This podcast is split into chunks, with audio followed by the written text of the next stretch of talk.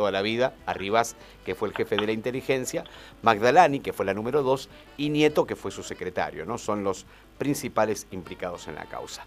Bueno, pasamos a otro tema, vamos a algo mucho más digno, mucho más alegre y que realmente nos llena de orgullo. Estudiantes de la Universidad de Moreno, de la carrera de Ingeniería Electrónica, con orientación en aplicaciones agropecuarias, desarrollaron un sistema o banderillero satelital para guiar tractores y no aplicar agroquímicos en zonas protegidas. Qué interesante. Uno de los estudiantes es Lucas Naup. No sé si está bien pronunciado el apellido, se lo voy a preguntar ahora. Primero lo saludo. Lucas, primero gracias y felicitaciones. ¿Cómo estás? Hola, muchas gracias a ustedes. ¿Cómo va? por favor. ¿Todo bien? ¿El apellido es Naup? ¿Está bien Naup? Muy bien, hay, que ignorar, sí, hay que ignorar la K, es Naup. Qué grande. Perfecto. Bueno, primero felicidades. ¿Todo bien? Gracias. Bueno, bueno. Sí, todo bien. Todo bien, Lucas, contanos un poquito porque, claro, imagínate que ignoramos mucho de lo que presentamos, por eso danos un, un, un, pie para que la gente comprenda qué fue lo que han inventado ustedes. Creo que estás con dos compañeros más, ¿no? Sí, exacto. Este proyecto en principio lo desarrollé con Rubén López y bueno, después se sumó Natalia Eugeniuk.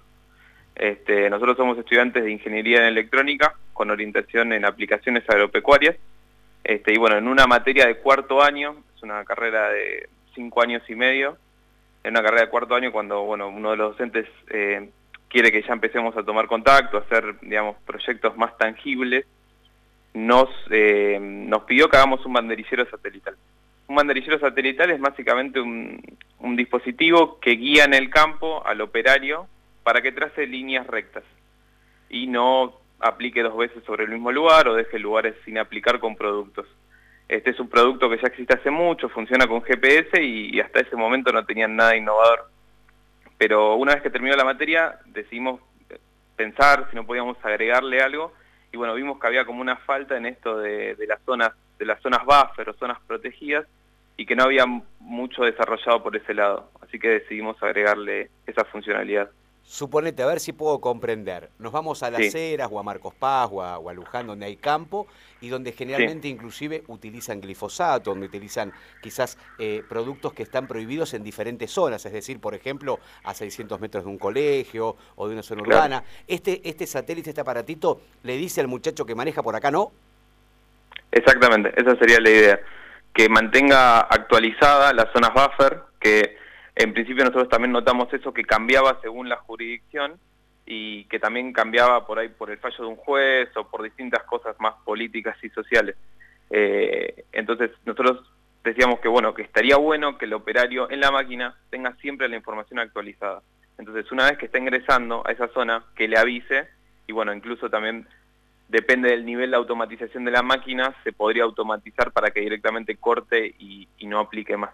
Claro, que no tenga que depender tampoco del muchacho que está, eh, de la persona que está al frente del tractor o de la máquina, sino que sea automático. Vos sabés que este es, Un, este es un gran bien, Lucas, porque hace años que sigo el tema, principalmente de la utilización de los agroquímicos, y es algo realmente importante. A mí me llena de orgullo. Contame qué, qué pasó en la universidad, si el gobierno ya está enterado también, si esto se va a poder empezar a, proyectar y aplicar. Contame cómo, cómo viene la segunda parte después del invento.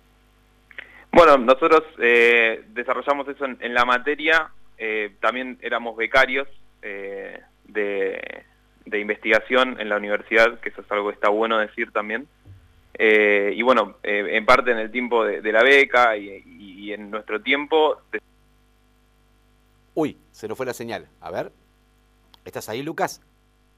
Vamos a intentar nuevamente. Ahí intentamos nuevamente conectarnos con Lucas, que es muy importante para que nos cuente la segunda parte, ¿no? Cómo sigue todo después de este gran invento que han hecho, que es una especie de, GPS para que no arrojen los agroquímicos, por ejemplo, en lugares donde no tienen que ir, ¿no? Donde hay ciudades, donde hay escuelas.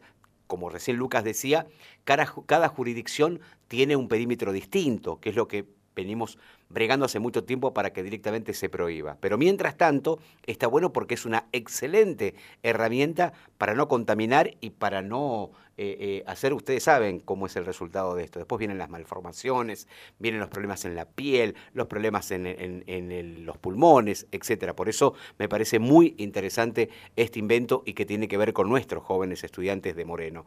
Realmente es muy interesante. Así que ya estamos en contacto con Lucas. ¿Ya está? ¿No? Vamos con una y después vemos si lo podemos eh, ubicar nuevamente. Las 4 de la tarde con 40 minutos. La temperatura actual es de 16 grados. Estamos teniendo ahora sí una hermosa tarde. Vos sabés que hasta hace un ratito había nubes en el cielo. Ahora medio como que se está despejando. ¿Será que va a seguir lloviendo miércoles y jueves como advierte el pronóstico? ¿Es simplemente una especie de veranito lo de ahora? Bueno, después se lo vamos a preguntar a Priscila Mazare. Ya volvemos.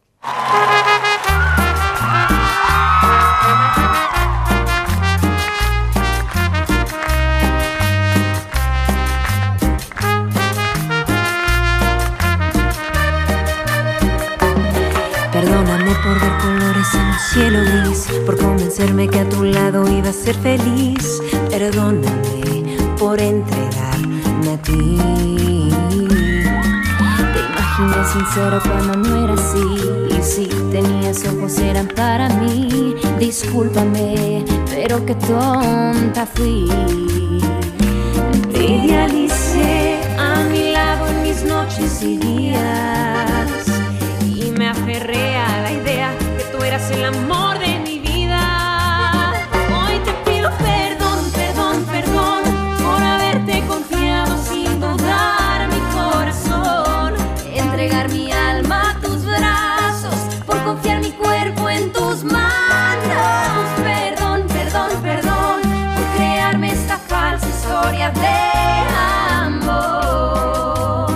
y te pido perdón.